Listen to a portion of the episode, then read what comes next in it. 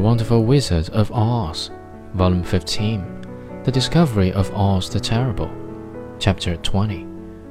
Very well, answered Oz meekly. Come to me tomorrow and you shall have a heart.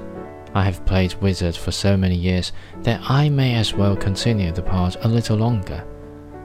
And now, said Dorothy, how am I to get back to Kansas? We shall have to think about that, replied the little man.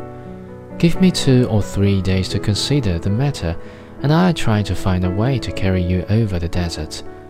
In the meantime, you shall all be treated as my guests, and while you live in the palace, my people wait upon you and obey your slightest wish.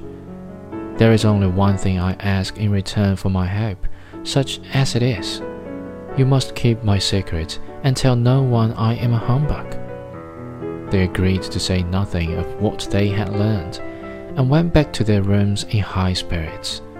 Even Dorothy had hoped that the great and terrible humbug, as he called him, would find a way to send her back to Kansas and if he did, she was willing to forgive him everything.